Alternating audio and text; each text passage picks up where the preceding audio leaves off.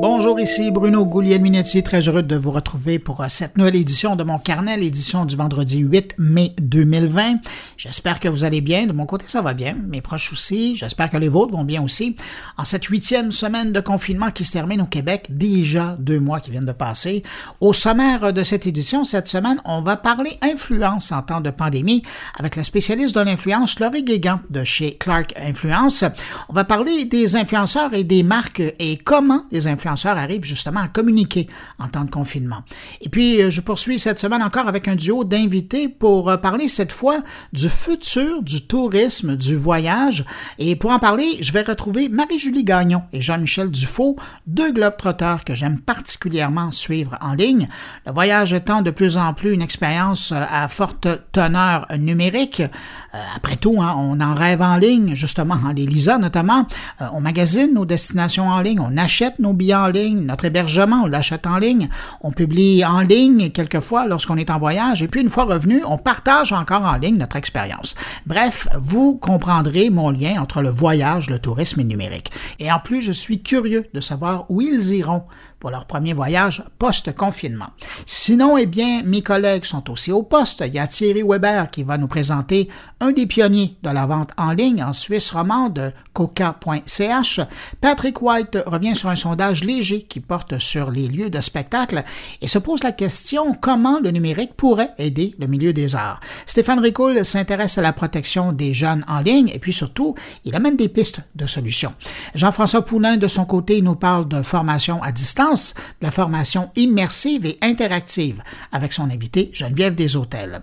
Mais juste avant de passer à tout ce beau monde-là et avant de revenir sur euh, l'actualité numérique de la semaine, je prends quand même un instant pour saluer cinq auditeurs de mon carnet. Cette semaine, salutations à Sarah Bianchi, Michel Latendresse, Michel Kimo, Esther Thomasin et Hugues Berger. À vous cinq, merci pour votre écoute et puis merci à vous également que je n'ai pas nommé mais qui m'écoutez en ce moment. Merci de m'accueillir entre vos deux oreilles. Sur ce, je vous souhaite une bonne écoute.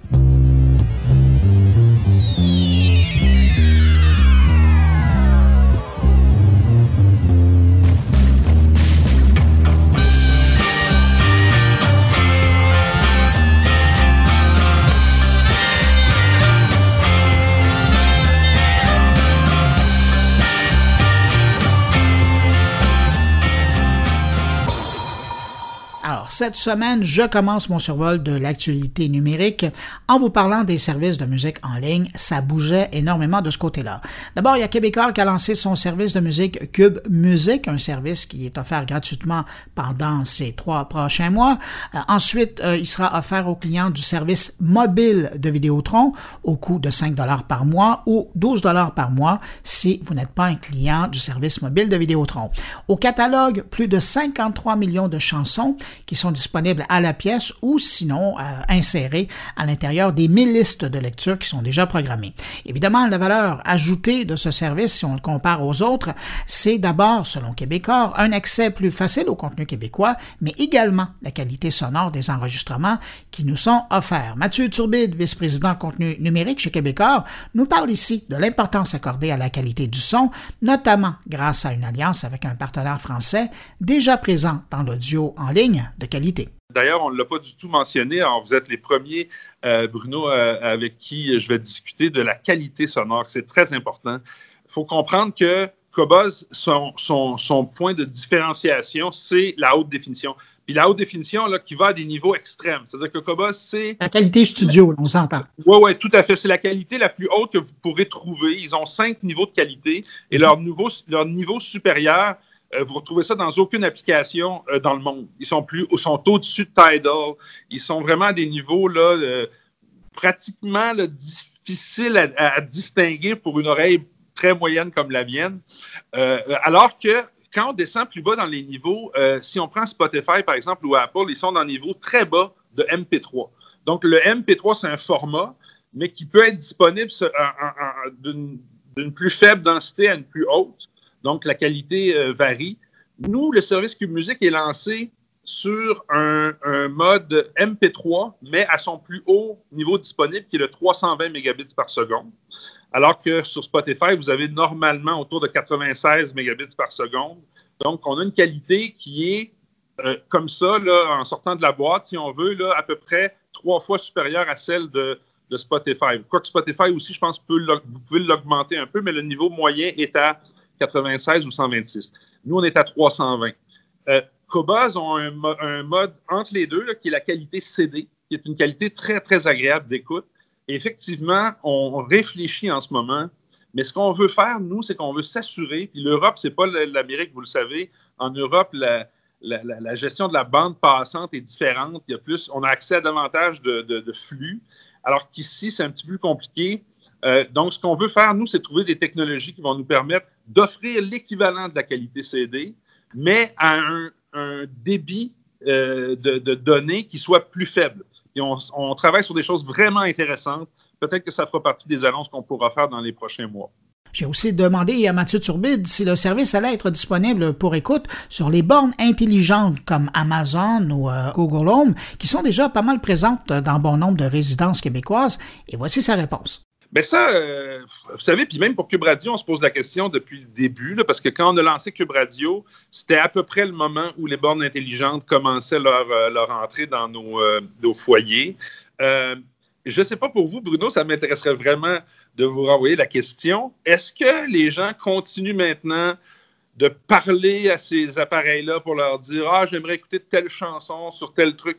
Moi, personnellement, j'en ai des bornes intelligentes à la maison et je l'utilise de moins en moins parce que j'aime contrôler directement ce que je, vais. Donc, je, peux, avec Cube Music, envoyer un flux par Bluetooth, connecter sur mon, téléphone euh, et écouter ma musique à partir de mon, de mon appareil. Donc, donner accès à Google ou Amazon à notre application pour qu'elle puisse ensuite répondre, euh, c'est aussi perdre un peu de contrôle sur, euh, sur la transmission des données. Et ça, nous, on commence à se poser des questions là-dessus. Alors oui, ça peut paraître super. Ah, tiens, je vais demander à Google de jouer telle chanson de Madonna sur Cube Music.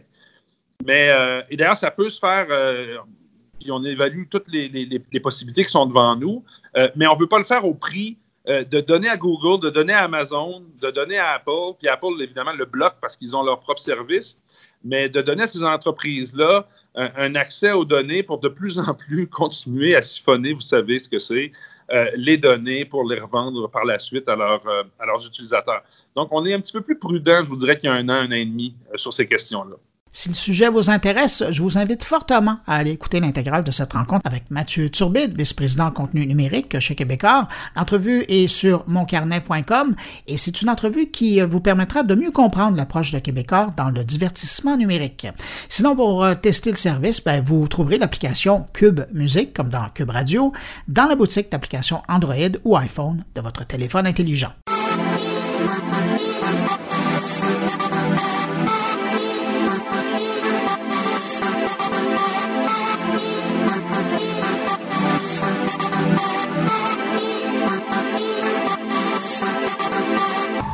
Lendemain de l'annonce de Québécois, c'était au tour de Amazon d'annoncer aux Québécois qu'ils allaient pouvoir écouter de la musique en ligne, mais cette fois gratuitement.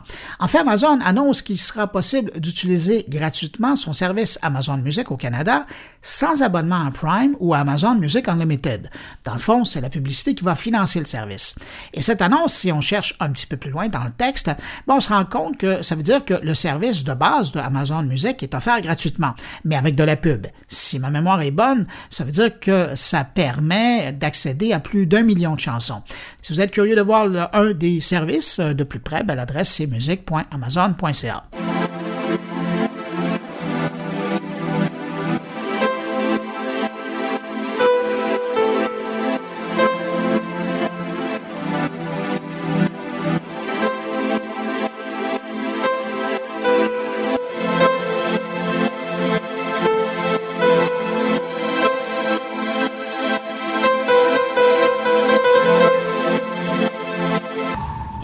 en terminant sur le sujet de la musique en ligne, il y a Spotify qui vient justement de mettre en ligne un site web qui permet de visualiser l'écoute de ses utilisateurs à travers le monde. Mais dans le fond, ce que ça permet de faire euh, par la bande, c'est d'illustrer que beaucoup de monde écoute la même musique un peu partout où ils sont sur la planète, et souvent à des milliers de kilomètres de distance les uns des autres. Si vous êtes curieux de faire le test, vous allez à listeningtogether.spotify.com.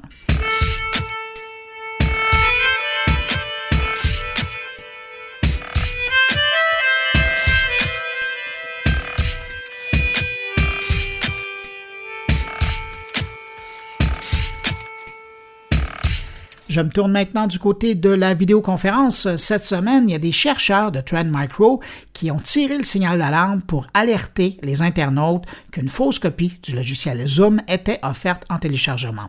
Le problème avec cette version, c'est qu'elle cache un programme malicieux qui, lui, une fois le logiciel téléchargé, ben, se met à observer à distance presque toutes les activités qui se déroulent sur l'ordinateur de la victime et au passage siphonne bien des données personnelles. Bref, si vous désirez installer le logiciel de vidéoconférence Zoom en version gratuite ou payante, faites l'effort de vous rendre au site web de l'entreprise pour y trouver et télécharger la vraie version. Et l'adresse du site, je vous invite de faire la recherche, c'est zoom.us. En passant, si ce n'est pas déjà fait, passez donc télécharger la mise à jour de Zoom, la version 5 dont je vous parlais récemment. D'ailleurs, après le 30 mai, tous les clients Zoom utilisant des versions antérieures recevront une mise à jour obligatoire lorsqu'ils vont essayer de participer à des réunions. Bref, euh, c'est le temps d'y aller avant de la congestion. Et puis, tiens, étant sur le sujet de la vidéoconférence, un mot pour vous aviser que Microsoft Teams, qui vient de franchir le cap des 75 millions d'utilisateurs par jour, ben, va faire passer sa limite de participants de 100 à 250 personnes, et ça, ça va se faire dans les prochains jours.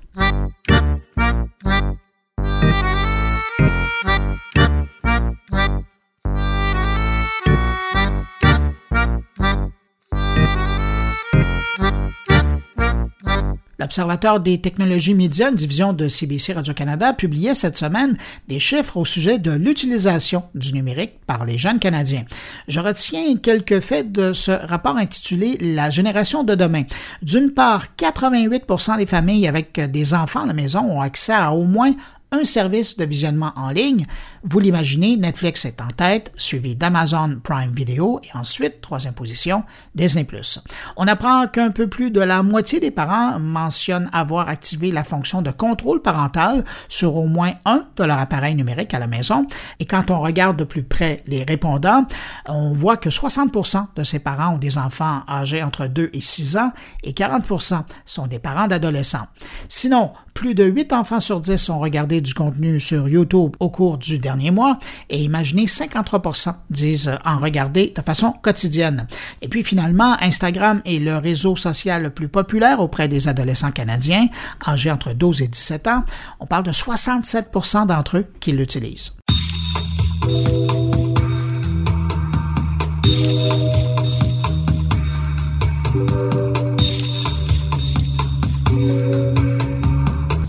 D'ici quelques temps, si vous êtes un utilisateur du service de rencontre Tender, en plus de voir là où les photos des gens qui vous intéressent, du texte, de leur présentation, euh, vous pourrez également les rencontrer maintenant en vidéo. Tender vient de confirmer qu'il travaille présentement au développement de cette fonctionnalité.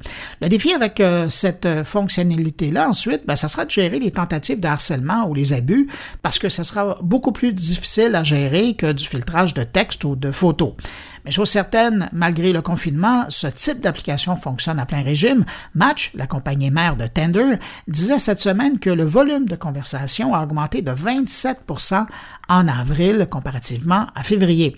Et pour revenir à la fonction de c'est tout à fait logique que Tender propose à un moment donné ce type de rencontre, puisque je voyais passer cette semaine une enquête faite auprès des utilisateurs d'une autre application européenne et 54% des utilisateurs disaient qu'ils envisageaient désormais avoir le premier rendez-vous, le premier contact en vidéo seulement.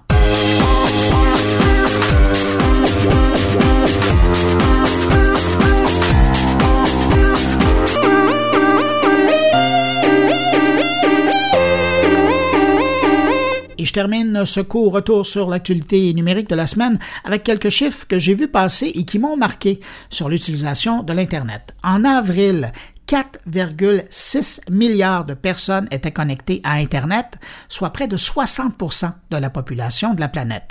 Parmi eux, 3,8 milliards sont membres actifs de réseaux sociaux, soit près d'un humain sur deux.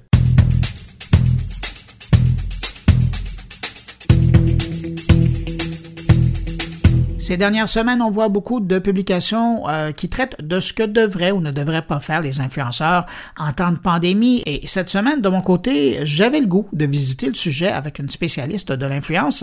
Alors voici ma rencontre avec Laurie Guigant de chez Clark Influence. Vous avez signé sur euh, le blog de votre entreprise Clark Influence euh, un texte qui, qui est venu m'interpeller. C'est à savoir le rôle des influenceurs dans le contexte de la pandémie? Change un peu le titre, mais c'est l'essentiel de votre sujet. D'abord, pourquoi vous êtes-vous penché sur cette question-là?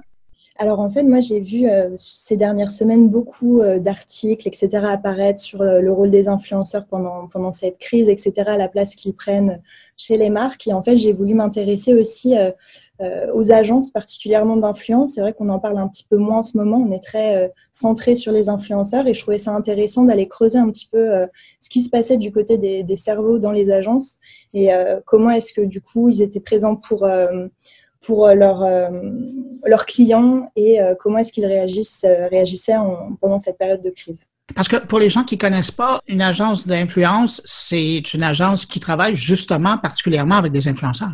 Exactement. En fait, c'est un petit peu différent d'une agence de publicité classique, c'est-à-dire qu'on utilise vraiment le marketing d'influence euh, pour mettre en valeur donc des, des produits euh, de, de, de, différentes marques, mais aussi euh, ça peut être des campagnes d'image, de notoriété. il y a différents objectifs et l'idée en fait c'est de venir amplifier une stratégie avec les, les influenceurs. Donc, on va les guider sur la création de contenu, on va les guider sur, ça peut être de l'événementiel, l'organisation de voyages, etc. Et l'idée, en fait, c'est qu'ils viennent incarner un petit peu les, les valeurs de la marque. Donc, le, euh, l'enjeu, c'est aussi d'avoir un casting hyper affinitaire avec euh, la campagne et, euh, que ce soit, en tout cas, qu'ils se sentent intéressés par la marque et qu'ils aient envie de porter le projet. Donc, c'est un travail un petit peu différent parce qu'on est vraiment sur de la collaboration entre influenceurs et marques.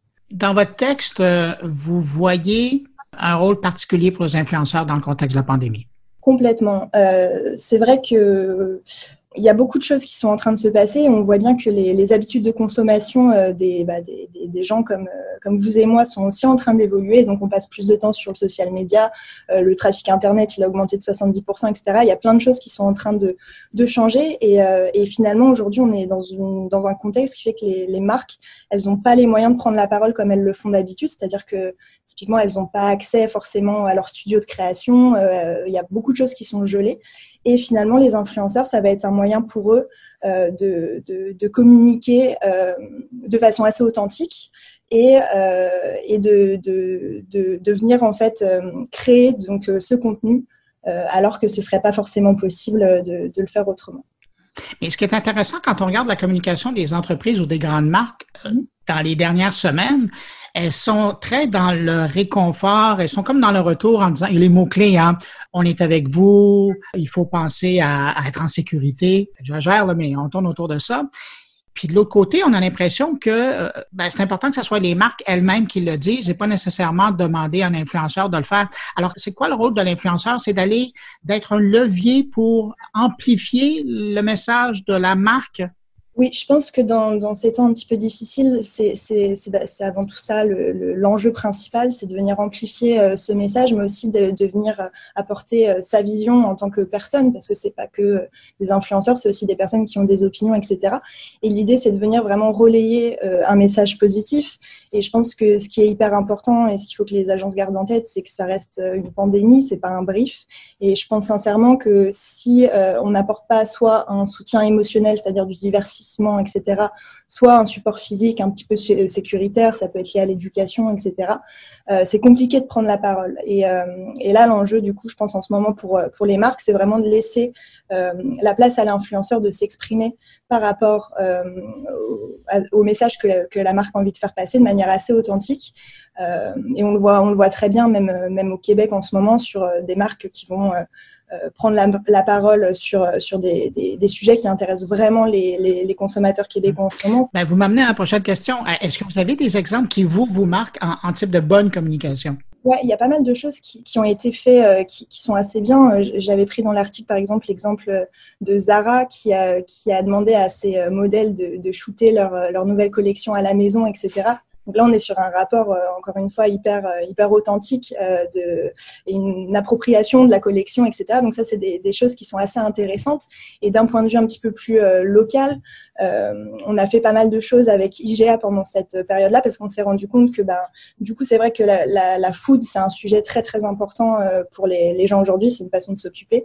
Et il y a un vrai enjeu aussi, c'est cet aspect local qui est un petit peu décuplé pendant pendant cette crise parce qu'on a envie de soutenir l'économie, etc., de valoriser le patrimoine. Et typiquement, on a demandé à différentes influenceurs, influenceuses, on leur a lancé un défi de créer trois recettes, donc de se rendre en magasin IGA et de créer trois recettes vraiment locales et de la partager à leur communauté. Et c'était hyper intéressant parce qu'au-delà de la campagne même, euh, il y a eu un vrai retour d'expérience qui ont été faits sur cette vidéo. On s'est rendu compte que, que, les personnes avec qui on a collaboré, donc les influenceuses, euh, elles ont appris des choses sur euh, les produits qui étaient disponibles chez IGA, etc., qui étaient vraiment locales. Et il y a aussi cette transmission, cette pédagogie, qui je pense sont des axes assez intéressants en temps de crise euh, et qui permettent voilà, de, de, se divertir et, euh, en même temps de, s'occuper pendant cette période. Vous qui travaillez en lien avec les influenceurs, les euh, influenceuses, est-ce que vous avez l'impression qu'ils ont changé avec ce qu'on est en train de vivre? Je pense, je pense pas qu'ils ont vraiment changé, au contraire, parce que en fait, chaque influenceur a sa ligne éditoriale, a sa façon de communiquer avec sa communauté. ils sont vraiment sur un rapport euh, bah, avec les stories notamment, c'est très live, il y a beaucoup d'interactions et je pense que s'ils avaient vraiment changé de ligne éditoriale, euh, ils auraient eu des retours en fait de leur communauté assez négatifs. Donc, euh, alors même eux doivent être réconfortants. Oui, c'est vrai qu'il y a cette obligation un petit peu de, rassurer. Après, on a vu certains influenceurs qui ont, décidé de pas du tout prendre la parole sur le sujet, euh, d'autres qui sont très très présents euh, au contraire pour essayer de, soulager leur communauté. En fait, c'est vraiment à tout à chacun de, réagir euh, comme comme il le souhaite. Et c'est vrai que c'est assez intéressant. Après, je pense pas vraiment qu'ils aient changé. Je pense juste que ça a changé leur façon peut-être de communiquer. mais à mon avis, c'est la seule chose qui a vraiment changé. Parlant de changement, vous, est-ce que ça a changé euh, quelque chose au niveau des projets que vous leur amenez? J'imagine que ça doit teinter aussi. Alors oui, je pense que comme beaucoup d'industries, c'est euh, une période qui est un petit peu, un petit peu compliquée. Euh, maintenant, ça n'a pas vraiment changé notre façon de travailler, mais plus la façon dont on va accompagner les marques. C'est-à-dire qu'on a un rôle de conseil qu'on a tout au long de l'année, mais qui est un petit peu amplifié en ce moment. vraiment essayer de définir, OK, comment est-ce qu'on va prendre la parole, quels sont les, bons messages et surtout euh, comment est-ce que la marque peut euh, aider dans cette période euh, un petit peu difficile. on n'est vraiment pas sur des objectifs de, promotion, de vente. on est vraiment plus sur voilà en tant que marque, j'ai un rôle à jouer et nous notre rôle en tant qu'agence c'est vraiment de les accompagner sur ce sur ce créneau-là. Hmm. Je ne pense pas nécessairement à vos clients, vous, parce que bon, ils ont une relation de confiance, mais avez-vous l'impression que dans ces temps un peu particuliers qu'on vit, on va décrire ça comme ça, euh, il y a des marques qui, elles, ont peur d'utiliser des influenceurs? Euh, j'imagine que l'incertitude qu'on vit présentement, euh, ça doit en refroidir quelques-uns aussi. En fait, je ne sais pas parce que ce que j'observe surtout, c'est que au contraire, il y a énormément de marques qui choisissent l'influence comme canal de, de communication quasi exclusif. Et ça, je trouve ça intéressant et presque symptomatique, en fait, euh, parce qu'on se rend compte, là, au fur et à mesure des années, moi, ça fait trois ans que je travaille en influence, et je vois vraiment, en fait, que les marques commencent à intégrer cette, cette ce marketing d'influence, qui à la base était simplement une amplification qui arrivait dans un plan média. Aujourd'hui, c'est vraiment euh, quelque chose qui arrive au début de la réflexion stratégique d'une marque, au même titre qu'une agence de publicité, qu'une agence média. Et, euh, et je pense qu'il euh, y a un vrai besoin d'authenticité et de relais euh, des, des, prises de parole et de trouver des personnalités qui euh, correspondent à notre ADN, qui partagent les mêmes valeurs. Euh, si le message de la campagne est le bon, en fait, il y a très peu de risques au final pour la marque. Si le casting, pareil, est affinitaire, c'est hyper positif pour la marque et les retours, on, les voit sur différentes campagnes en termes de KPIs, etc. c'est très positif. Après, j'imagine qu'il y a toujours des marques qui doivent avoir un petit peu plus peur parce que euh, justement, elles ont moins l'habitude, elles connaissent moins cet univers. Mais euh, c'est le rôle de l'agence de venir euh, réassurer. les prendre par la main. Exactement. Donc, ce rôle de conseil, c'est quelque chose qu'on fait de manière systématique quand on a un nouveau client. Mais c'est vrai que pendant cette période, c'est encore un petit peu plus. On, enfin, on, fait ce travail de manière un petit peu plus poussée que, que d'habitude. Laurie Guégan, directrice créative chez Clark Influence, merci beaucoup d'avoir pris le temps de nous parler. Bruno, au revoir.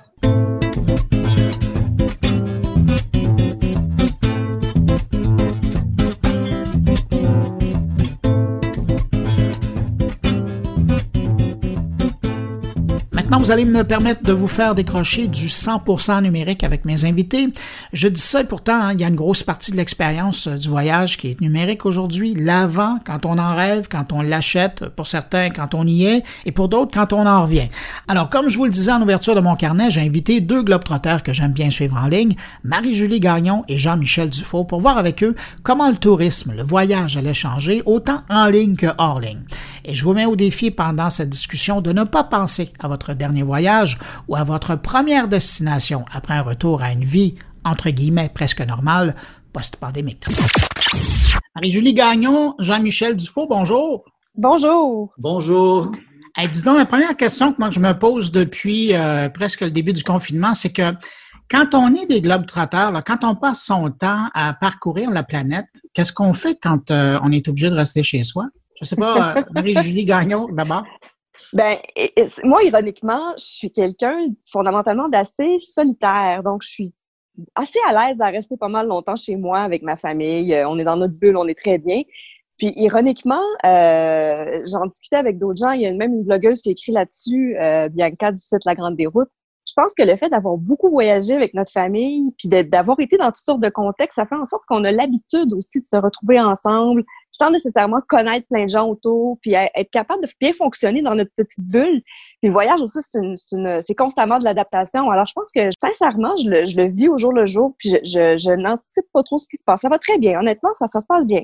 C'est plate de pas voyager. Vu des voyages, probablement comme tous les voyageurs qui nous écoutent. Je suis pas dans le ça va bien aller. Je suis plutôt dans le prenons les choses comme elles viennent, puis ben c'est ça, on va y arriver. Jean-Michel? Euh, non, moi, je trouve, ça, je trouve ça dur, je dois être honnête. Euh, c'est drôle parce que j'étais quand même dans une année où j'étais plus à Montréal. J'avais euh, deux emplois qui étaient dans le fond montréalais. Là, j'étais collaborateur de l'émission de GC. Donc, je fais des blagues. Mes deux champs d'intérêt dans le travail, c'était le voyage et le sport cette année. Ben oui. Mangé à la claque. Bravo, champion pour les choix de carrière. Euh, et euh, depuis euh, six semaines, c'est up and down. Je trouve ça dur. J'avais pas peu de voyages prévus. C'est drôle. Mon dernier, ça a été dans le temps des fêtes.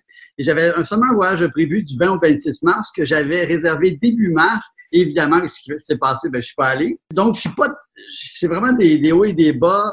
mon moral, je trouve pas ça facile à, cause de tout, de toute la situation et surtout de pas savoir l'après et même le pendant mm. qui va découler de ça et à quoi va ressembler le monde après et qu'on n'ait pas de date et qu'on sache pas quand et à quoi tout ça me m'angoisse un peu et je dors assez bien et là c'est ainsi comme beaucoup de gens je pense des fois je me réveille au milieu de la nuit euh, et là j'ai de la misère à me rendormir à chaque matin je suis là oui ok ça se passe vraiment c'est pas un mauvais épisode de Black Mirror mm. c'est ça la planète mais bon, ben, je me dis, la, priorité pour tout le monde, c'est le cliché, mais c'est de sortir de ça en santé, puis après ça, bon, on verra. Mais la première priorité, c'est la santé. Il y a peut-être des gens qui ont été surpris quand ils ont entendu euh, parler du sommaire de l'émission, puis euh, ils ont entendu que j'allais parler de tourisme. Mais sauf que l'industrie du voyage, du tourisme, est devenue tellement numérique. Tu sais, c'est par là qu'on euh, régulièrement on peut vous consulter, qu'on peut lire vos mhm. récits. C'est là qu'on magasine, c'est là qu'on achète une fois qu'on est convaincu. C'est là qu'on retourne après un voyage pour dire qu'on a aimé, qu'on n'a pas aimé. Puis je vous parle même pas de pendant le voyage, c'est là qu'on publie des images.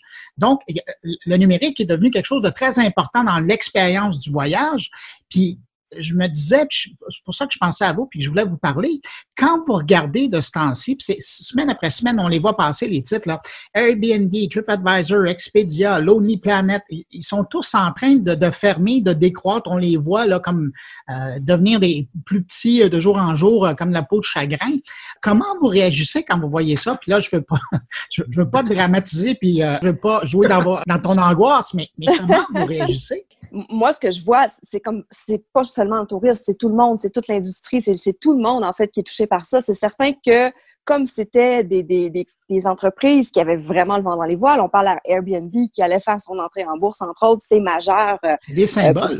c'est des symboles complètement. Bon, c'est certain que c'est dramatique ce qui se passe, mais je pense vraiment aussi que c'est probablement les premières qui vont euh, trouver des manières créatives de, de, de, de, ressurgir face à tout ça. Je regardais entre autres Airbnb. On a vu qu'ils ont mis des, des, logements à disposition euh, des travailleurs de l'industrie de la santé en France, par exemple. On a vu qu'ils ont décidé de lancer par Zoom les expériences virtuelles, les expériences qu'ils proposaient dans la, dans la vie réelle, qui allaient super bien aussi. C'était un des créneaux qui était euh, qui avait le vent dans les voiles. On sait, l'expérience dans le monde du voyage, c'est vraiment quelque chose qui est très, très fort depuis quelques années ben là, en, en, en, les lançant avec Zoom de façon virtuelle, ça permet de trouver une autre façon. moi, je pense que le mot-clé là-dedans, c'est beaucoup la créativité. Puis, je pense aussi que ces entreprises-là vont vraiment euh, se servir de tous ces acquis-là qui font déjà partie, je pense, aussi de leur, euh, de leur force. Ben, c'est un domaine, du Julie, tu l'as bien dit, c'est pas le seul domaine. On, la restauration, euh, c'est épouvantable partout ça. Eh Il y a beaucoup en lien avec le tourisme aussi, mais quand même, même pour la restauration locale, on parlait du sport tout à l'heure, il y a tellement de domaines, c'est vraiment une claque pour tout le monde, mais c'est vrai que c'est un drôle de truc, même tu sais, on dirait que tous les artistes, tout ça, peuvent faire des trucs, mais parler de voyage, présentement, c'est un peu indécent. Donc, on est un peu à, marcher sur des œufs. Fait que moi, j'essaie de faire des trucs. Ben, est-ce qu'on a le droit de rêver au moins? Parce que j'ai quand même l'impression qu'il y aura un après.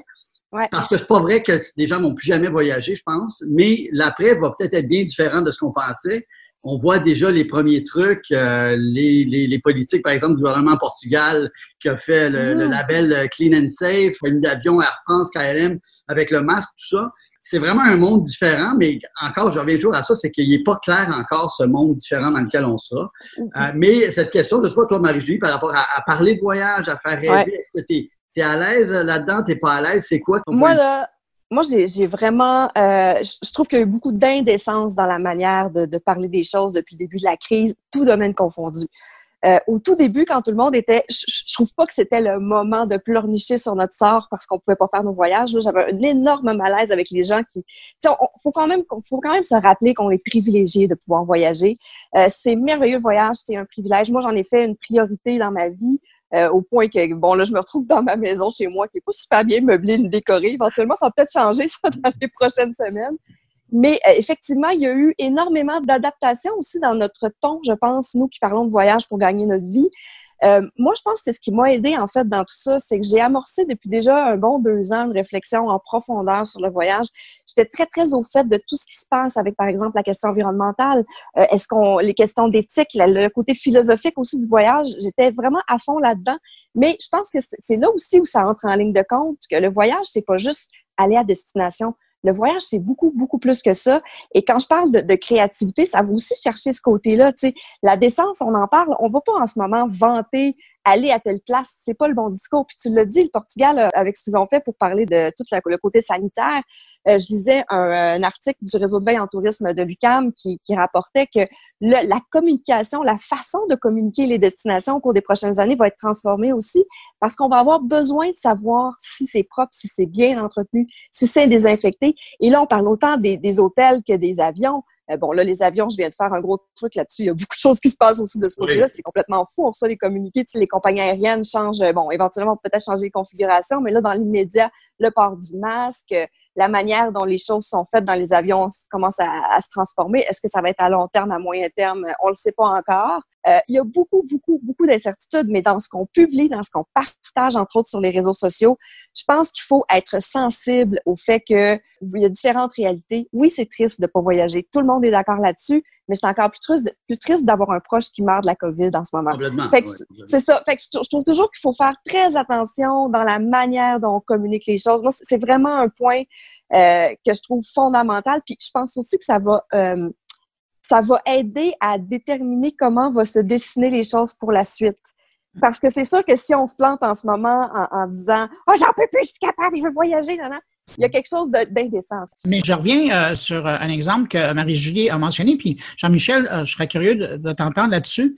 On dit que voyager, c'est aussi évidemment découvrir, mais le fait que, par exemple, Airbnb ait décidé d'aller avec des partenaires et d'offrir par Zoom des expériences qui peuvent se partager de cette façon-là, est-ce que c'est pas à quelque part justement de, de permettre aux gens de découvrir et est-ce qu'on n'est pas en train de réinventer un peu la façon de voyager, en tout cas virtuellement, en attendant d'avoir un casque sur la tête? Et... Ben, c'est drôle que tu parles de ça. Je sais que tu as été, euh, en as parlé d'ailleurs, tu as aimé la série Upload euh, sur Amazon Prime, euh, qui est un peu ça. mais moi, j'ai peur, j'ai peur qu'on s'en va vers un monde virtuel seulement. Puis il n'y a rien qui bat l'expérience réelle. Je veux dire, on a beau dire ce qu'on veut, mais il n'y a rien comme être sur place et vivre quelque part. Tu sais, par rapport à moi, c'est ça. Moi, je suis très, je suis un peu je suis quand même déchiré. Dans mon timing de vie, quand même, je suis dans une. C'est arrivé au bon moment, c'est plate à dire, mais cette horrible pandémie moi, l'an dernier, je suis parti un an. Je suis parti de, septembre 2018 à août 2019. Je suis vraiment, j'ai fait mon voyage. Mon année sabbatique, je l'ai fait l'an dernier. Donc, cette année, j'avais été rassasié. Donc, je suis quand même en paix avec le fait d'être ici. Je suis en train de classer beaucoup de choses. Justement, je classe mes, photos, mes vidéos, essayer de faire des, de voir tout ce que j'ai. Mais c'est vrai que je suis un peu sur le frein de qu'est-ce que je fais avec ça après, qu'est-ce qu'on va faire? qu'est-ce qui va arriver? Fait que, puis, tu sais, l'expérience virtuelle, oui, mais jusqu'à un certain point. Il n'y a rien qui bat la vraie expérience d'être sur place. Tellement d'accord. Et puis, c'est drôle, juste souligner aussi que c'est intéressant ce que tu disais, Marie-Julie, parce que les constructeurs d'avions vont aussi changer leur façon de fabriquer des avions. Beaucoup ont été mis, avec raison, sur l'écologie, euh, les GES, etc. Mais là, la façon de vraiment l'air vicié, d'avoir une qualité d'air, une protection, je pense que ça va être beaucoup dans les ingénieurs de Boeing et de Airbus dans les prochaines années. Donc, mais je sais pas, je vous pose la question, est-ce que quand vous recommencez à voyager, avez-vous le goût de voyager? Ou vous avez une crainte? Tu sais, je parlais à Catherine Maisonneuve, une de mes amies qui est dans le voyage, qui disait que déjà c'est pénible à l'aéroport depuis le 11 septembre, avec raison, avec toute la sécurité. Imagine si en plus on, on prend ta température, tout ça. Ça se fait en une seconde prendre la température. Moi, c'est pas c'est pas ça qui m'inquiète le plus en fait, très franchement là. Mais, euh, mais, Marie-Julie, oui. mais justement parce que parce que tu as embarqué là-dedans, il y a eu pour les gens qui étaient habitués de voyager, il y a eu le avant et le après 11 septembre. Mhm. Ça a changé drastiquement. Puis de temps en temps, on, est dans, la, dans le fil d'attente, puis on attend pour dire Te souviens-tu quand on arrivait, on passait, puis c'était fini. Puis là, aujourd'hui, on, peut dire, on n'a pas de date là, de déconfinement puis du retour du voyage, mais c'est sûr qu'il va y avoir un avant et après. On ne pourra plus embarquer de la même façon dans un avion. On ne pourra pas s'asseoir de la même façon.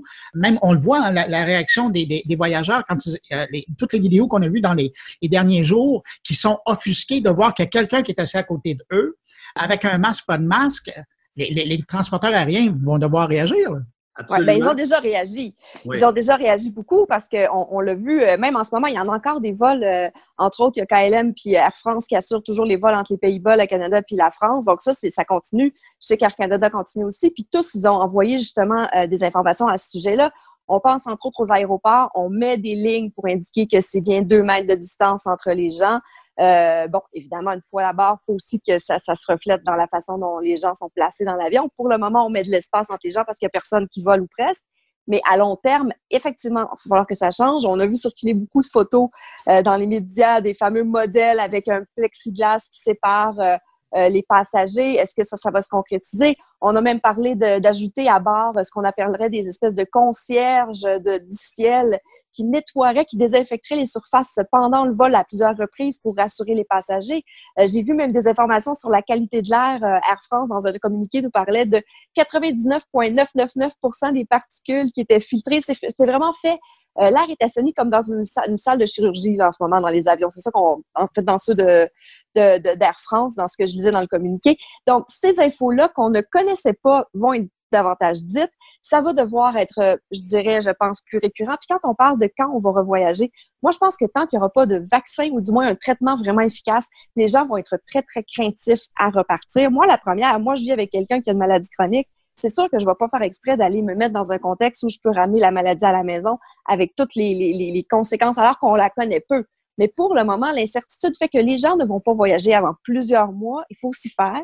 Je pense que ça va être la réalité. Puis même entre régions, ça va prendre du temps avant qu'on bouge aussi.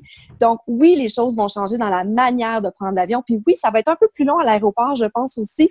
Mais pour ce qui est d'ajouter, de prendre la température, bon, là, on a vu le, Justin Trudeau dire que euh, dans le passé, quand ça avait été testé euh, lors de, je pense que c'était pendant le H1N1 ou le SRAS, je me souviens plus, il disait ça n'a rien changé, on n'a attrapé aucun cas. Moi, ce que j'ai vu là en voyageant en Asie, en pleine, j'étais là-bas au début de la pandémie, au mois de février, c'est super efficace. On nous met un thermomètre sur le front. Est-ce que oui ou non, ça attrape tout? Non, parce qu'il y a vraiment des gens qui sont asymptomatiques. Mais moi, je me dis que les cas qui sont, qui sont trouvés comme ça, c'est déjà ça. Puis ça rassure aussi les voyageurs, faut pas se le cacher. le port du, du masque, c'est la même chose. Puis on va s'habituer comme on s'est habitué au 11 septembre. C'est gars enlever nos souliers, mais écoute, on va se désinfecter les mains plus souvent. Puis je pense que faut, faut se faire à l'idée. C'est aussi simple que ça. On va pas changer, on va pas revenir en arrière. Fait c'est soit on s'adapte ou soit ben, on voyage plus. Puis, euh, puis, ce qui est aussi intéressant, c'est que certains pays sont déjà assez agressifs sur leur marketing, alors que d'autres sont fermés. Euh, la Nouvelle-Zélande ne veut pas de, visiteurs, de touristes avant un long moment, a seulement parlé de peut-être l'Océanie, peut-être avec l'Australie, une sorte d'entente, alors que mm-hmm. d'autres pays européens ou euh, ailleurs, on commence assez. Donc, c'est assez intéressant. Puis là, d'ailleurs, je prends contrôle de ton podcast, Bruno, parce que Valérie a posé une bonne question par rapport au Québec. cette fameuse question, beaucoup de gens disent que les prochains voyages qu'on va faire, autant cet été à l'automne, seront des trucs plus limitrophes, de deux heures, trois heures de voiture. Euh, donc, évidemment, on pense au Canada, on pense beaucoup au Québec. Et Marie-Julie a posé une bonne question, qui était un peu teintée, toi-même tu l'as admis avec le, vraiment. Mais euh, quel était le résultat de, ce, de ce sondage-là ben par rapport au. Est-ce que les régions, dans le fond, voudraient voir les gens de Montréal et des, des, des cités arriver chez eux? Ultimement, nous, on a tous envie d'aller prendre l'air. Tous les gens qui vivent à Montréal, on veut tous aller en région. Mais est-ce que les gens des régions ont le goût de nous voir? Et oui, j'ai posé la question euh, qui était effectivement un peu teintée parce que je voulais que les gens soient honnêtes. J'ai écrit Avez-vous vraiment envie que les gens de Montréal et les environs euh, viennent vous voir pendant l'été? Puis je pense que j'ai eu quelque chose comme euh, pas loin de 400 réponses, puis c'était 81% un gros mot non. J'ai eu beaucoup de gens aussi qui ont répondu pourquoi. Puis oui, il y a des gens qui sont très violents dans leurs commentaires, comme, comme toujours, on le sait sur les réseaux sociaux, mais ultimement, les gens ont peur un, ils ont peur parce qu'ils veulent pas plus de cas dans leur région, mais ils ont peur aussi que leurs infrastructures hospitalières ne supportent pas euh, si jamais il y a trop de cas. Donc, il y a plusieurs craintes qui s'ajoutent à ça. Puis, encore une fois, je pense que cet, été, on va vraiment rester beaucoup dans nos régions. Puis, pour ce qui est des expériences virtuelles, on en a parlé, puis je suis d'accord avec toi, Jean-Michel, que le côté sensoriel, il n'y a rien qui va jamais remplacer ça. sais, moi, je dis toujours, je ressens. Tu sais, pourquoi je voyage, c'est pour ressentir. C'est la raison numéro un. ça passe par tous les sens. Mais toutes les expériences virtuelles qui sont à notre disposition en ce moment. Puis il y a vraiment des choses chouettes qui se font. Est-ce que ça va remplacer le voyage? Non. Mais ça peut amener, disons, une petite dose d'exotisme dont on a besoin euh, en ce moment pour justement euh, assouvir notre soif d'exotisme. les réalités virtuelles euh, sont vraiment impressionnantes maintenant. Donc, j'ai fait, fait, des trucs là-dessus. J'avoue que j'étais comme, j'étais assez soufflé. Euh, à ce niveau-là. Ouais. Mais, ah, mais même sans casque, là, ouais. Oui, c'est avec le avec le vrai truc. Euh, mais par rapport au Québec, c'est aussi beaucoup d'argent pour les régions. C'est beaucoup d'argent pour le tourisme, pour certaines infrastructures. C'est leur grosse saison l'été. Donc, tu sais, je veux dire, il y a des gens qui sont comme, il y a des gens qui sont pauvres aussi. J'ai hâte de voir comment Caroline Proux, comment le. ben, déjà, l'Alliance euh, de l'industrie touristique du Québec, je leur ai parlé de ce sujet-là. Puis, ils m'ont vraiment dit que pour l'instant, ils vont faire la promotion du tourisme intra-régional. Moi, ce que je vois là-dedans, c'est l'opportunité pour les gens de la Côte-Nord de voir Tadoussac sans des millions de Français. c'est l'occasion d'aller explorer des, bouts de notre coin de pays qu'on méconnaît parce que quand on parle de vacances, on, parle d'évasion, on a tous envie d'aller voir autre chose. La créativité, ça va aller aussi dans notre façon de, penser, repenser nos vacances pour cet été, je pense. Mais effectivement, on va être triste de ne pas aller d'une autre région à l'autre, tout. mais louer, des chalets, est-ce que ça va être permis? On ne le sait pas encore, tu sais. Avez-vous l'impression que ça va être un méchant bon prétexte pour faire un reset dans l'industrie? Ben, un cas intéressant, je trouve, à étudier en ce moment, c'est le cas de Venise, parce que déjà, Venise, qui était, euh, bon, montré du doigt pour, euh, pour le surtourisme et tout ça, mais qui était vraiment, qui en souffrait aussi, faut le dire, de, de, ce flot de touristes-là qui, qui ne cessait de déferler. Et là, avec tous les paquebots, tout ça, les, les, on parlait d'instaurer des quotas. Moi, je disais un article justement dans lequel plusieurs experts étaient cités, puis je pense que la pandémie va avoir été le prétexte ultime pour, pour, le mettre vraiment en place, là, cette fameuse question des quotas, parce qu'on voit aussi la ville sans touristes, comment, bon, là, il n'y a pas eu de dauphin à Venise, on le sait, là, mais je veux dire, ça a quand même changé pas mal de choses au niveau euh, de, de, de, juste la qualité de vie des habitants sur place, puis dans l'expérience sur place aussi, qui est beaucoup plus agréable. Du moins, je peux l'imaginer parce que je ne suis pas allée pendant la pandémie. Mais tout ça pour dire que des destinations comme ça vont se servir, je pense, de ça pour revoir leur. On, parle on parlait d'une économie plus douce dans le cas de dans le cas de Venise entre autres. Je pense que c'est le moment de mettre en place des mesures parce qu'on l'a testé là, on le voit commencer quand il y a moins de monde, on le voit comment c'est nécessaire d'équilibrer peut-être mieux les choses. Puis je pense que de l'industrie touristique en, au complet va penser en termes de peut-être rééquilibrage. Mais c'est toujours tout est une question de choix. C'est une bonne question que tu poses, Bruno. Est-ce qu'il y aura un genre de reset à tous les niveaux? Mais mm.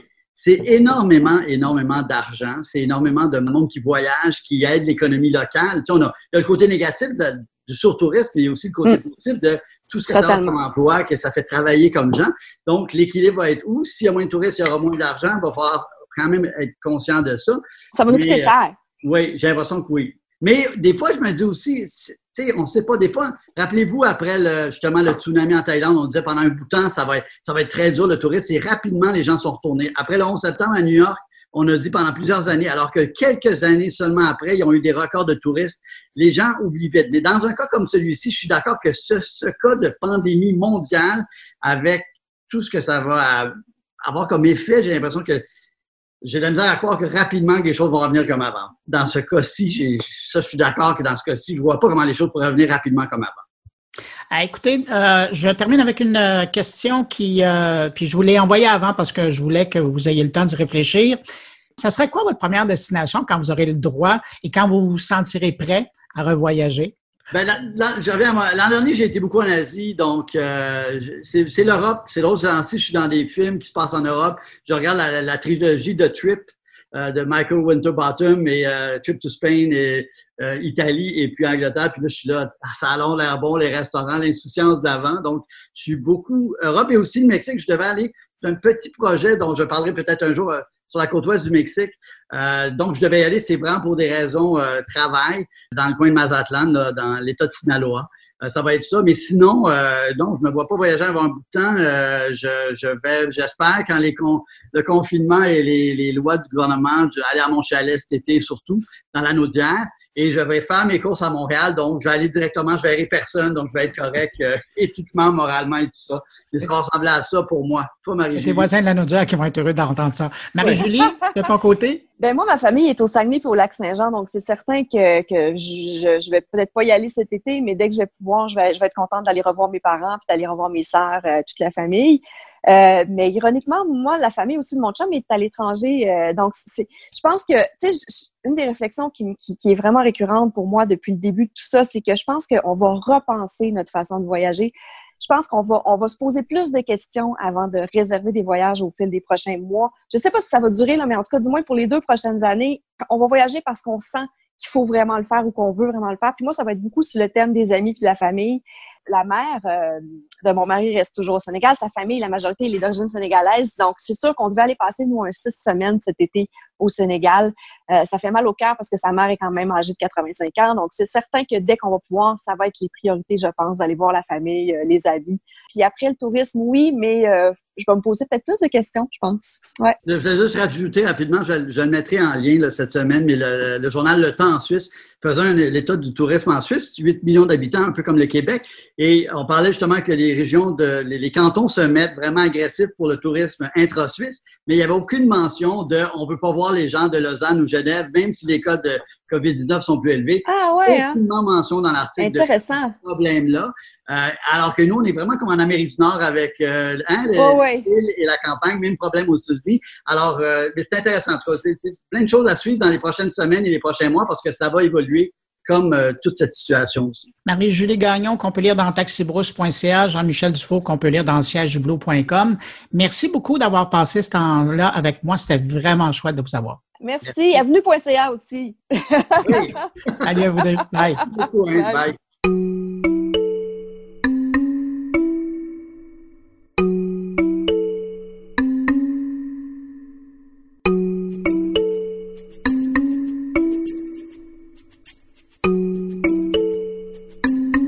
Suisse cette semaine, Thierry Weber nous parle de vente en ligne avec un des pionniers dans le domaine en Suisse romande, le grand patron du site coca.ch.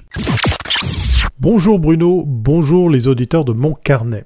Dans cet épisode de Mon Carnet, nous partons à la rencontre de Pascal Meyer, fondateur de la célèbre plateforme de vente en ligne suisse romande coca.ch, qui s'écrit, euh, pour la petite histoire, QOQA si jamais vous vouliez y faire un tour. Un site de e-commerce fondé depuis maintenant plusieurs années et dont la loutre en chef, et oui, c'est comme ça que Pascal se fait appeler, est aux commandes.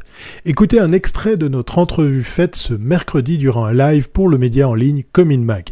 Il nous explique son tout dernier délire entrepreneurial qui est direct.ch. Direct qui du coup s'écrit avec un Q bien évidemment. Plus qu'un nouveau site de e-commerce, direct.ch a pour but d'abord d'aider les commerces de Suisse explication. Tout à fait. Ça, c'est clair que ça a été, euh, ça, a été le, souhait, en fait. Euh, en fait, c'est parti d'une initiative de, plusieurs de, de, mes collègues et moi-même. On s'est dit, voilà, on a beaucoup de beaucoup d'amis qu'on connaît qui sont euh, qui sont des gens qui sont des, qui ont des restaurants qui ont dû fermer ou le petit boucher du coin qui lui malheureusement a, peu de trafic parce que les gens vont plutôt en grande surface et autres. Donc on s'est dit, qu'est-ce qu'on pourrait faire pour aider ces gens-là? Et puis c'est de là qu'est née en fait cette, initiative de, de direct. On a récolté 2 millions en fait d'aides si on veut bien, ce qui fait que ça, on va arriver à la fin à 9 millions de chiffre d'affaires générés sur la plateforme directe pour aider ces petits commerçants.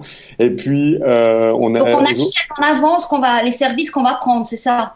Exactement. En fait, il y avait deux options. C'était pour les commerces ouverts, c'était des bons que tu achetais. Et nous, ce qu'on faisait, c'est qu'on finançait 10% de rabais pour toi en tant que consommateur, pour t'encourager à aller dans chez ces petits commerçants qui étaient ouverts. Et quand tu vas là-bas, tu fais valider ton bon, et puis le commerçant se fait payer dans les 7 jours maximum. Donc ça, c'était le premier, euh, le, premier truc. Et à la fin, le commerçant touche 20% sur le chiffre d'affaires qu'il a réalisé au travers de la plateforme. Ça, c'était pour les commerces qui étaient ouverts. Pour les commerces qui étaient fermés, comme par exemple ben, les restaurants ou euh, les esthéticiennes ou, euh, ou les soins en général, bah, ce qui se passait, c'est que les gens pouvaient se mettre en, en soutien. Et là, bah, comme c'était un soutien, c'est-à-dire que les personnes qui mettaient un montant n'avaient pas de rabais, étant donné qu'il s'agissait d'un soutien. Par contre, le commerce pouvait proposer une contrepartie. Et là, l'argent était versé immédiatement, aussi dans un délai de 7 jours, euh, pour des questions d'organisation, et non d'un mois, euh, pour que l'argent euh, puisse être directement utilisé et utile pour ces commerces qui étaient fermés, qui doivent payer leur loyer, qui, doivent, qui ont plein de charges, mais qui ne pouvaient malheureusement pas euh, subvenir, étant donné que euh, ben, ils étaient fermés. Et en plus de ça, ces commerçants touchent aussi, à la fin de l'opération, 20% supplémentaires euh, euh, sur le chiffre d'affaires qu'ils ont réalisé ou, les soutiens qu'ils ont reçus. Alors, je, vous, garantis que c'était pas de tout repos parce que faut bien imaginer qu'une grande partie des commerçants qui se sont digitalisés indirectement ou qui sont venus sur du online, ils avaient juste aucune idée. Et puis, ben, nous, on parle notre langage de gens qui sont dans le digital, donc on dit, ah, simple, tu uploads là, puis le gars, il dit, mais upload, c'est quoi? Enfin bref, on a dû, on a dû euh, revoir, en fait, tout notre euh, jargon, tout notre langage et faire un, step by step pour euh, comment préparer sa page, où entrer les données, comment se loguer. Oh là là, pour se loguer, pour les commerçants, c'était, c'était, dramatique.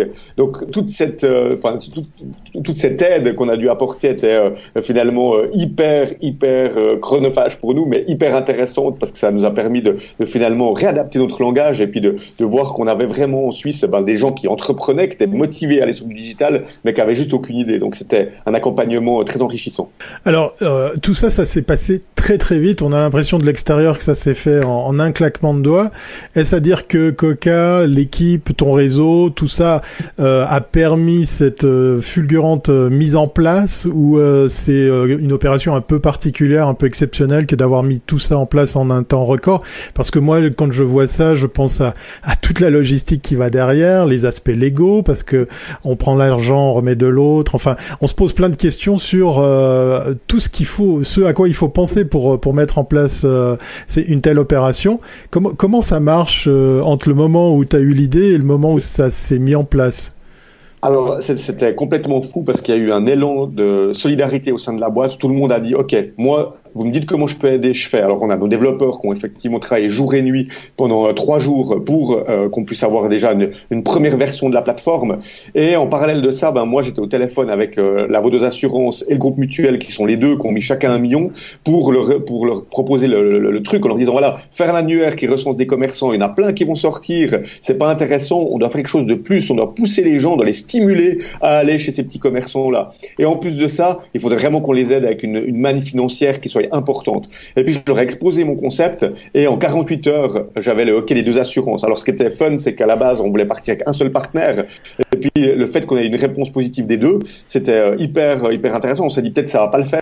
C'est deux assurances, deux concurrents. Puis en fait, euh, les deux CEO m'ont dit mais écoute, nous, euh, c'est pas, on n'est pas là pour faire juste une opération d'image. On est là pour aider concrètement des gens. Donc euh, que nous, si notre logo il est affiché, qu'on est cité à gauche et à droite, ça nous va très bien. Maintenant, le but c'est vraiment d'y aller. Voilà, l'argent est à disposition, il est là, donc allez-y. Donc on a, on a vraiment pu, on a, on a récolté finalement 2 millions en 48 heures. Donc, donc ce que, ce que les gens réalisent pas, c'est après tout, tout le travail qu'il y a eu derrière. Oui. Le travail le plus lourd, c'était de saisir tous ces commerçants parce qu'on n'est pas équipé pour ça. On est à plus de 5100 commerçants maintenant en ligne euh, aux dernières nouvelles. Donc de, de, de saisir ces commerçants, d'uploader une image, de mettre leur data, etc. C'était un travail titanesque. Et là, on a eu la chance de compter sur euh, vraiment euh, toute l'équipe. On a eu, on, peut dire quasiment 50% de l'équipe qui a aidé pendant une semaine, qu'après à peu près 30% de l'équipe qui, qui, a continué du support jour et nuit. Donc c'était C'était vraiment euh, exceptionnel comme comme élan a eu euh, a eu chez nous.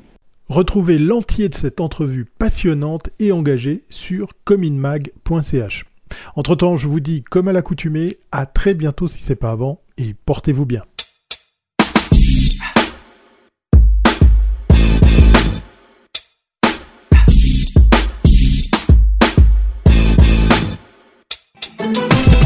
Tour de Patrick White qui se pose la question comment le numérique, l'Internet, peut venir en aide aux salles de spectacle qui, même après le déconfinement, vont avoir pas mal de difficultés à redémarrer leur activité, selon un récent sondage léger. Cette semaine, je vous parle du retour euh, très très lent euh, qu'on va voir dans les salles de spectacle au Québec et qu'est-ce qu'on pourrait faire du côté numérique comme, comme stratégie pour euh, réussir à s'en sortir. Et je base ma conversation de cette semaine sur un sondage de la firme Léger qui est sorti jeudi matin. C'est fait avec eCible et le groupe Rideau qui organise l'événement Rideau à chaque semaine, à chaque année, pardon, à Québec. Et vraiment, ça montre que les Québécois vont être vraiment prudents et lents avant d'entrer dans une nouvelle salle de, de spectacle. Alors, c'est un sondage qui a été fait entre le 24 et le 26 avril auprès de 1002 Québécois. Et il y a uniquement 8% des gens interrogés qui sont prêts ou qui seraient prêts à acheter immédiatement des billets pour aller voir des, spectacles. Euh, donc, c'est assez représentatif de l'ensemble de la population de 18 ans et plus au Québec. Au cours de la dernière année, les gens qui ont répondu au sondage du groupe Léger avaient acheté au moins un billet de spectacle dans une proportion de 55% un peu plus que la majorité euh, finalement. Le signe d'espoir, selon leur communiqué, c'est que les consommateurs qui ont déjà pris au moins un billet dans la dernière année ont moins de crainte que l'ensemble de la population. Euh, près de trois acheteurs de billets sur dix se sentiraient en confiance dans une salle de moins de 1000 places. 47% des gens, près de la moitié, n'hésiteraient pas à fréquenter une salle de spectacle de moins de 250 sièges et les données correspondantes pour la population globale au Québec sont respectivement de 22% et 38% parmi les principaux consommateurs qui ont déjà acheté plus de trois billets depuis un an. L'intention d'achat dans les premières semaines après le déconfinement suivant la réouverture des salles de spectacle augmente à 41 ce qui constitue, selon leur communiqué, un signe encourageant pour la reprise de l'activité euh, culturelle au Québec. Euh, évidemment, euh, c'est pas uniquement des bonnes nouvelles qu'on entend là. Les gens ont vraiment un niveau d'appréhension élevé, dépendant des régions. Euh, les habitants de la région de Montréal, pardon, la région de Québec, sont beaucoup plus enclins à fréquenter à nouveau les salles de spectacle.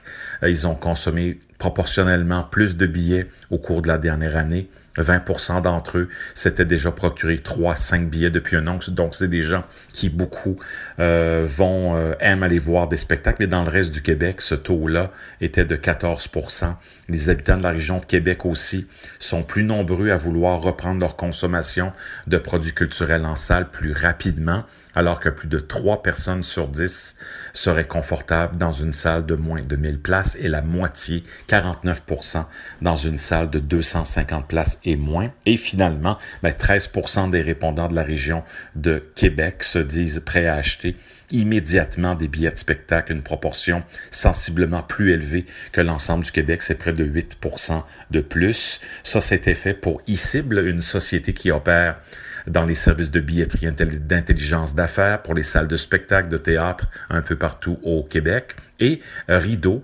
l'association qui compte 170 membres et 350 salles de spectacle au Québec et dans la francophonie canadienne. Ce que ça me dit, moi, en ce moment, c'est qu'on n'a aucune espèce d'idée d'une date éventuelle de retour de ces salles de spectacle-là. Donc, une stratégie numérique doit être mise en place. Le Simon Brault, le président du Conseil des arts du Canada, en a parlé. On a le point de vente.com, originaire de Québec, pour la billetterie locale qui commence à bien fonctionner. Comment est-ce qu'on peut monétiser des spectacles diffusés sur Vimeo, sur YouTube, sur Facebook? faut vraiment en arriver à un modèle d'affaires où les gens peuvent faire des dons, sont encouragés à faire des dons. On encourage la philanthropie, on encourage évidemment les artistes locaux du Québec en priorité. C'est de la culture d'ici. D'ailleurs, le, le, mot-clic culture d'ici qui a été euh, popularisé par le groupe québécois au cours des dernières semaines. Donc, pour les spectacles, il n'y a rien qui est joué. Il y a peut-être des salles même qui vont fermer euh, dans les prochaines semaines, les prochains mois. Mais la réalité, c'est qu'engageons-nous à soutenir les salles de spectacle, peut-être prendre un abonnement annuel, euh, faire un don lors de leurs événements et écouter davantage de musique québécoise en français, en anglais, peu importe le style de musique qui se fait, la, la musique euh, de la francophonie canadienne, de la francophonie des Amériques aussi, parce qu'il y a beaucoup de bonne musique francophone qui nous vient des États-Unis également. Donc, une ribambelle de solutions pour euh, tranquillement, pas vite, vraiment faire un vrai virage numérique dans le domaine culturel, un, virage qui n'avait pas vraiment été fait. Euh, à Montréal, il y a la SAT, la Société des arts technologiques, qui prépare déjà des spectacles virtuels, mais eux, ils étaient déjà dans le virtuel depuis longtemps avec en réalité virtuelle, en immersion également. Donc, euh, du côté de Montréal, on va surveiller de près ce que la SAT va faire pour la relance et la reconstruction, par exemple, du quartier des spectacles.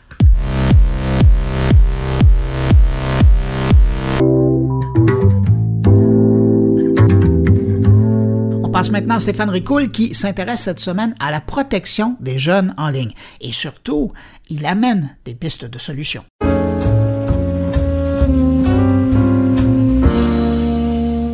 Si 94% des jeunes de 11 à 20 ans accordent de l'importance à la protection de leur vie privée, que 63% d'entre eux pensent savoir comment la protéger, et que 54% ont déjà utilisé des outils pour cela, malheureusement, 47% de nos jeunes ont été exposés à des contenus violents, 36% à des contenus pornographiques et 31% à des contenus racistes, antisémites ou homophobes.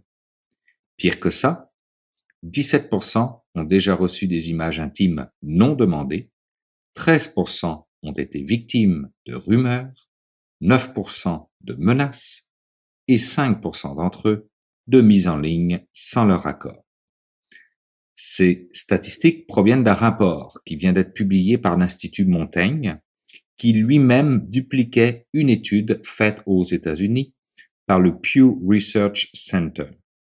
Alors, si la cyberviolence, le cyberharcèlement sont une réalité connue par les jeunes, mais aussi par leurs parents, même si dans ce cas-là, elle est sous-estimée dans tous les cas et dans une fourchette allant de 7 à 10 points de pourcentage, quels sont les dispositifs qui existent ou qui devraient exister pour protéger les mineurs en ligne?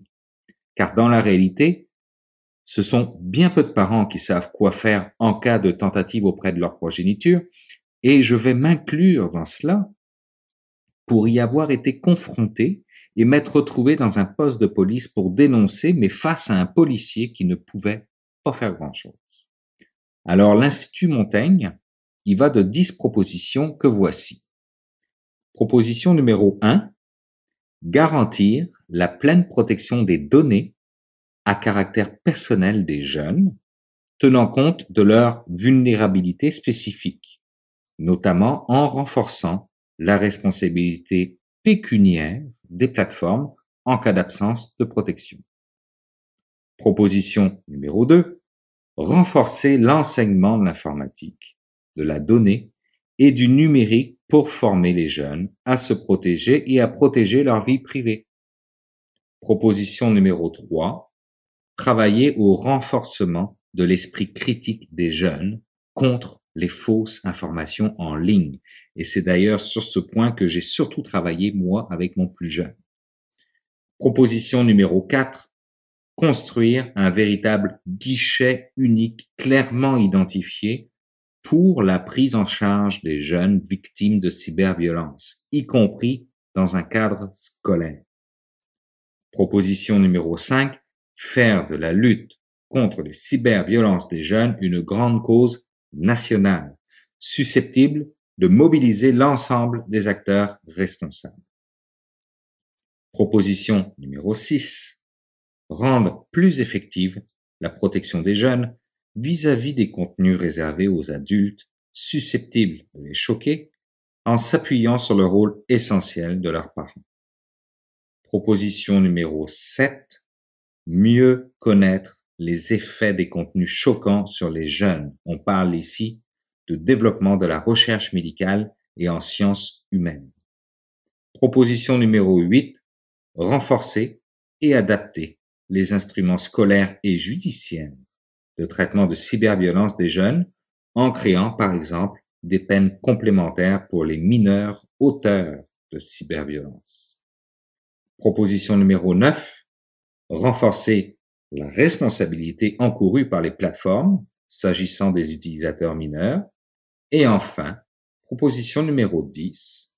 Tenir compte du caractère systémique des plateformes en prévoyant plusieurs mesures de surveillance inspirées du domaine financier et s'appuyant sur l'effet de réputation.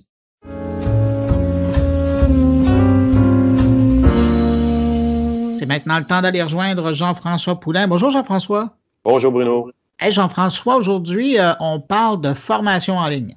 Exactement. Cette semaine, j'ai parlé avec Geneviève Deshôtels, qui est présidente chez Eluxi et Amplio Stratégie. Puis on parle effectivement, puis c'est tellement important en ce moment en plus, hein, les gens ont découvert euh, amplement les besoins de se former. on dirait qu'on assiste à plus de conférences. On dirait qu'on est toujours assis devant notre ordinateur, en fait. Hein. et puis, euh, ben, Geneviève, elle nous parle de, sa, de, sa, de son entreprise qu'elle a fondée pour faire de la formation en ligne.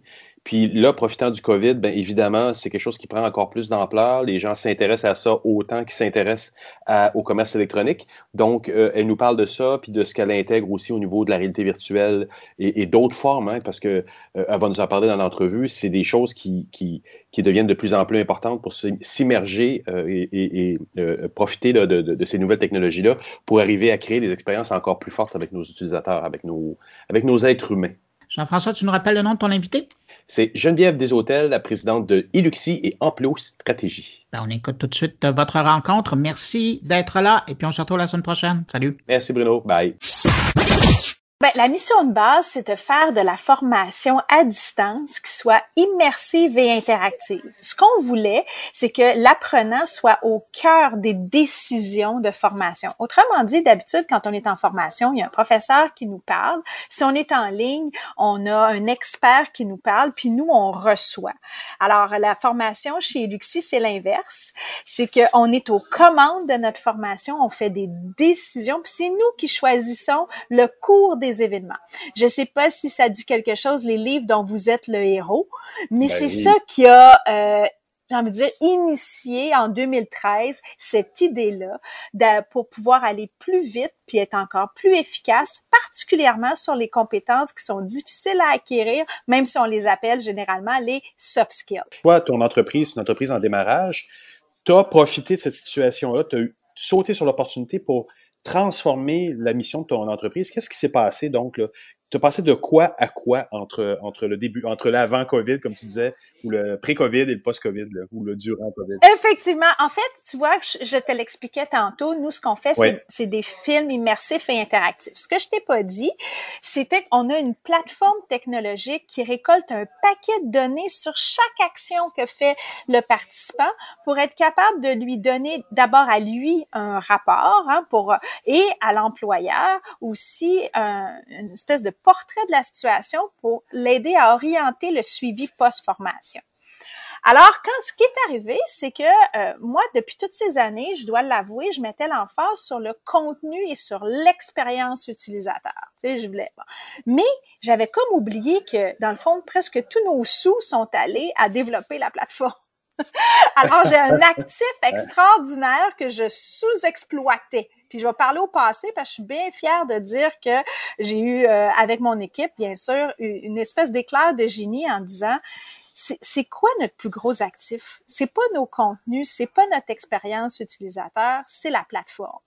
Et pourquoi ce serait que nous qui devrions bénéficier de tout cet investissement-là?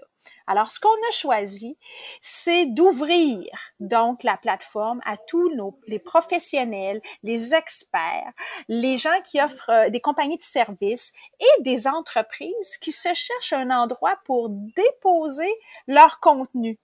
Là, tu remarqueras que je t'ai pas, je, je pas dit contenu de formation, je t'ai dit leur contenu. Il se pourrait que ce soit des contenus de formation, hein, puis, avec grand plaisir, mais il se pourrait que ce soit d'autres types de contenus. Je m'explique, par exemple, pourquoi une clinique médicale, par exemple, ne profiterait pas de notre plateforme pour euh, s'initier à la télémédecine? Alors, en faisant, hein, en, hébergeant finalement les différentes consultations qu'il pourrait y avoir à distance, en hébergeant du contenu euh, préopératoire, post-opératoire, enfin, c'est pour ça que je parle de contenu et je vais aller plus loin. On se lance aussi en faisant des événements virtuels à partir de notre plateforme. Alors, on, fait que tu vois, euh, on l'avait déjà. J'ai, comme on dit, j'ai pas mis une scène dans la plateforme entre euh, le, le, le, pré le pré-Covid et le post-Covid. Je l'avais déjà. C'est juste que j'ai on a comme dit, hey, comment ça que depuis tout ce temps-là, on n'avait pas pensé à devenir essentiellement un learning management system, donc une plateforme d'apprentissage où les gens peuvent y déposer du contenu et où, bien sûr, c'est clair, nous, on va se permettre de pouvoir faire des revenus là-dessus, mais là où on fait la différence, selon moi, c'est qu'il existe un paquet de, plateformes et de systèmes qui le font déjà. Beaucoup de plateformes vont offrir ce service-là, mais en mode do it yourself. C'est-à-dire que toi, comme professionnel de la formation, tu te dois d'aller fouiller dans le système puis mettre toi-même les différents éléments pour que ça sorte bien en ligne. Nous, ce qu'on offre, c'est l'accompagnement pour faire en sorte que tu aies un clé en main lorsque tu choisis de mettre soit tes événements ou tes différents contenus de formation ou autres sur la plateforme Deluxi. Alors voilà ce pivot qu'on a réussi à faire euh, honnêtement avec l'équipe en moins de trois semaines. C'est intéressant. Mais qu'est-ce que ça veut dire donc la différence entre mettre tes vidéos sur un YouTube, un Vimeo ou autre de ce monde il y, a, si je comprends bien, une espèce de curation du contenu dans le sens où c'est le bon contenu qui va à la bonne personne au bon moment. En fait, ce, ce que nous, on va arriver à faire, c'est à fournir des données. Je t'explique. Par exemple, si moi, j'avais mis euh, 14 capsules vidéo euh, sur YouTube parce que j'ai choisi de partager ça, à partir du moment où, oui, j'ai des statistiques qui vont venir de, de YouTube, mais d'une part, je ne pourrais pas monétiser ce, ce contenu-là, ce qui est possible sur la plateforme Eluxi, et je pourrais pas non plus euh, engager une conversation au-delà des commentaires, bien sûr, mais engager une conversation interactive avec des participants, par exemple, en leur donnant des devoirs, en leur posant des questions euh, et en m'assurant que eux peuvent garder une trace de leur réflexion à travers mes 14 capsules. Et d'autre part, la plateforme va être en mesure de, de dire, c'est la capsule 2, là, les gens, là, en moyenne, euh, ils l'ont ils l'ont écouté en live ou ils l'ont écouté en différé. Ils ont euh, davantage apprécié parce qu'on peut voir par le nombre, là, évidemment, de, de gens qui l'ont écouté, puis la longueur de temps qu'ils l'ont euh, qu'ils l'ont écouté aussi, versus la capsule 4 qui, bien que tu la trouvais bien bonne, ben ça n'a pas pogné. c'est intéressant. Donc, au niveau de l'expérience utilisateur, là, on est, vraiment plus proche de l'utilisateur lui-même parce qu'on est capable de faire la curation de notre contenu, mais en lien avec les réactions des gens. ça, c'est, là où ça devient intéressant. vous avez conçu ça quand vous l'avez conçu à l'origine, vous avez, vous avez consulté vos utilisateurs? Mais non, là, il y a quelque chose d'autre là-dedans parce qu'à la base même, vous êtes en lien avec des utilisateurs tout le temps. Exactement. Alors là, tu me ramènes en 2013, euh, presque à l'avant-veille de passer devant les dragons à l'époque. Et euh, parce que euh, moi, je fais de la formation depuis plus de 20 ans, donc j'étais en classe. Et là, justement, mes utilisateurs, là, je te parle même pas dans ligne, là, je te parle dans, dans vraie vie, mes utilisateurs, mm-hmm. ce qu'ils me disaient, c'est Geneviève, j'ai pas le temps d'être ici et mes clients me disaient j'ai plus d'argent pour les former. Or, ah là, je, pris, je, je, suis partie avec ces deux. Euh, souvent, on va parler en anglais, on va dire the pain of the customer. Là, hein, je suis partie de là pour dire, encore une fois, j'ai le choix de nager contre la vague puis de dire, ben c'est bien de valeur, mais même si tu veux pas être là, tu vas être là, puis c'est bien de valeur, mais ça coûte ce prix-là, puis tu le payeras. Je suis pas sûre que je serai encore euh, en affaires aujourd'hui avec une attitude comme celle-là. J'ai plutôt dit, OK, Là, je reçois un message du marché et en même temps, j'ai une profonde conviction, on est en 2013, je te rappelle, que la formation, faut surtout pas l'abandonner parce qu'on va en avoir encore plus de besoins dans toutes les transformations qui s'en viennent. Je suis pas devin, mais quand même, je savais qu'on s'en allait vers quelque chose qui accélérerait euh, d'une part la désuétude des contenus et d'autre part le besoin de continuellement se renouveler.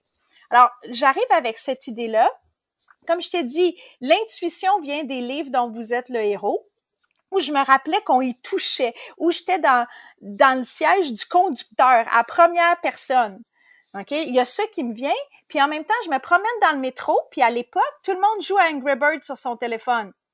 Là, je me dis, c'est drôle, ils n'ont pas le temps d'être en formation, mais ils jouent à Angry Bird.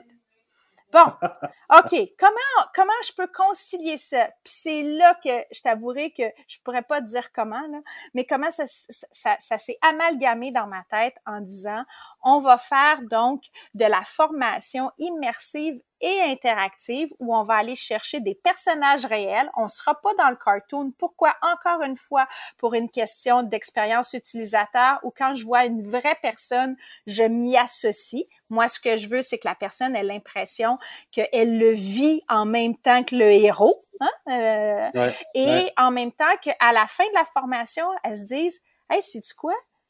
Maintenant que je l'ai vécu, je vais être capable de le reproduire dans, dans l'action. Parce qu'en formation, là, je vais dire le trigger, je m'excuse pour cette expression-là, c'est notre capacité. Le déclencheur. Le déclencheur. Merci beaucoup. Donc, euh, ce qui fait la différence, c'est la capacité de prendre les contenus puis de les transférer dans l'action. Si tu réussis à augmenter ce facteur-là, tu es vraiment euh, la personne qui a, qui a réussi en formation. Mais ça, c'est une, une bonne question que tu soulèves là en plus c'est-à-dire que le déclencheur, comme ça, là, en ce moment, vous êtes dans le monde du vidéo, mais on a d'autres technologies qui sont en train de pointer leur nez un peu, que les gens savent pas trop quoi faire avec encore.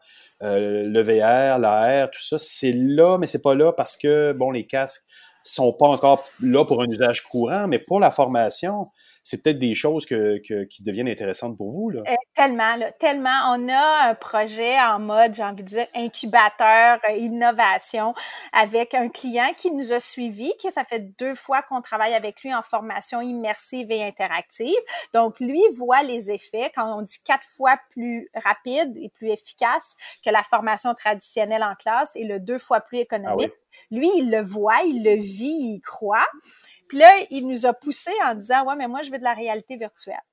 Alors, euh, on est allé fouiller dans la littérature et la littérature, effectivement, va dans le sens, c'est quelqu'un dans l'éducation, alors évidemment, il était renseigné, et euh, neuf fois plus efficace en virtuel, donc en formation traditionnelle en classe. Là où le bas comme on dit, comme tu le dis, c'est que moi, j'ai beau vouloir en faire, faut que les gens à l'autre bout aient le casque. Euh, hein? Alors, ce qu'on va faire dans le cadre de ce projet-là, c'est que nous, on va, la, on va les bâtir, les situations. Tu vois, la thématique qu'on a choisie, c'est les conversations difficiles. Hein? C'est jamais facile. Hein? Alors, tu veux te pratiquer, mais en réel, imagine-toi avec le casque. Là, et on va acheter des casques pour euh, que cette, expérience, cette expérience-là puisse être, je vais dire, louée euh, avec les mm-hmm. casques euh, à nos différents clients, puis à eux en particulier qui vont nous avoir aidés dans le développement et dans cette innovation-là chez Luxi. Et, ça s'y prêterait très bien, ce genre de formation-là, pour des, des clientèles industrielles ou commerciales, pour leurs propres employés. La, la, formation en entrepôt, la formation dans des usines, c'est ça devient un médium. Euh, c'est deux, deux plateformes qui sont parfaites. Là.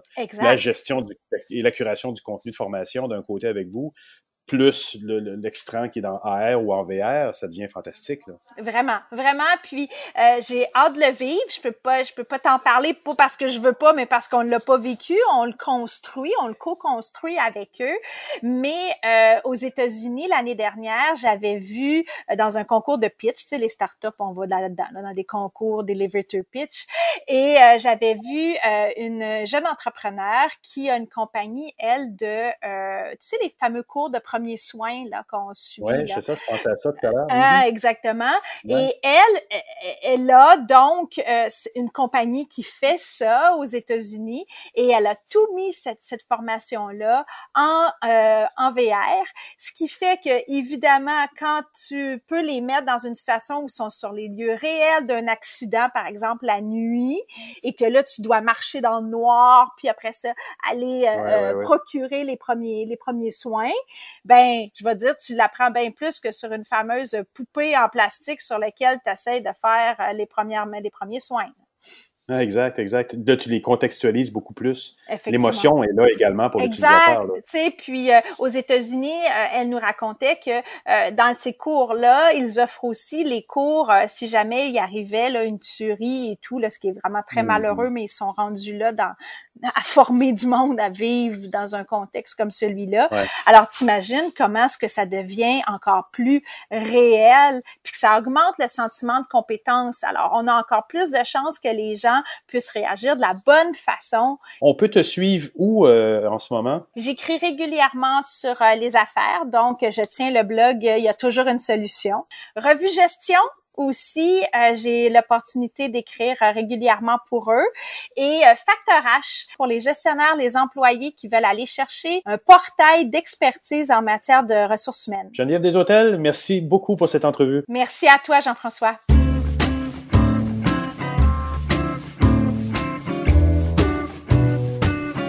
Eh voilà, c'est ainsi que se termine cette édition de Mon Carnet. Merci à nos invités, merci à mes collaborateurs, Thierry Weber, Patrick White, Stéphane Ricoul et Jean-François Poulain. Je vous le rappelle, vous n'hésitez pas hein, à passer le mot autour de vous si vous pensez que vos amis, connaissances, abonnés peuvent être intéressés par Mon Carnet. Euh, c'est simple, vous les invitez à se rendre sur mon blog, moncarnet.com. Et si vous désirez me laisser un mot, vous pouvez le faire en passant par les réseaux sociaux, en utilisant le hashtag Mon Carnet, en passant par la page SoundCloud de Mon Carnet ou encore par le blog moncarnet.com. Merci d'avoir été là. On se retrouve la semaine prochaine pour une nouvelle édition de mon carnet. Et je vous souhaite une bonne nouvelle semaine de confinement si c'est votre cas. Et je vous dis merci si vous faites partie des gens qui travaillent dans l'un des nombreux services essentiels qui nous permettent de passer à travers cette pandémie mondiale. Merci. À la semaine prochaine. Au revoir.